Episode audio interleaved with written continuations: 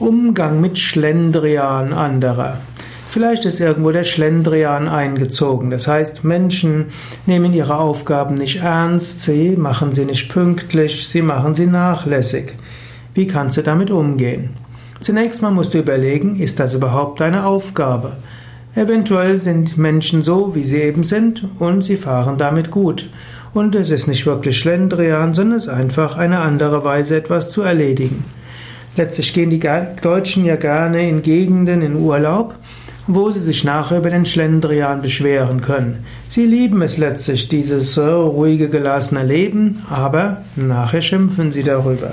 Also Schlendrian muss nicht nur schlecht sein. Und es muss auch nicht wirklich Schlendrian sein. Gemütlichkeit und Freude und Zeit zu finden, mit jemandem zu sprechen, das mag man als irgendwo Zeitverschwendung empfinden, aber manches geht eben auch leichter, wenn man gut gelaunt ist und mit Menschen freundlich umgeht. Nicht alles wird durch ja, Kopf durch die Wand besser gehen. Deshalb, manchmal, wenn du jemandem Schlendrian vorwirfst, ist er einfach nur freundlich, höflich und gut gelaunt. Ansonsten, wenn du Verantwortung dafür hast, dann wäre es gut, Menschen nochmals äh, klar zu kommunizieren, was ihre Aufgabe ist.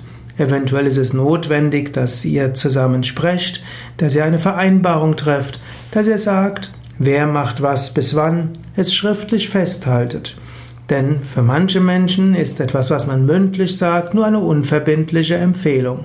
Wenn es schriftlich dasteht, vielleicht per E-Mail, bestätigt worden ist oder man es aufgeschrieben und verschickt es dann als Foto per irgendeiner Foto-App oder als E-Mail-Anhang, dann wissen es die Menschen, dass man es ernst meint.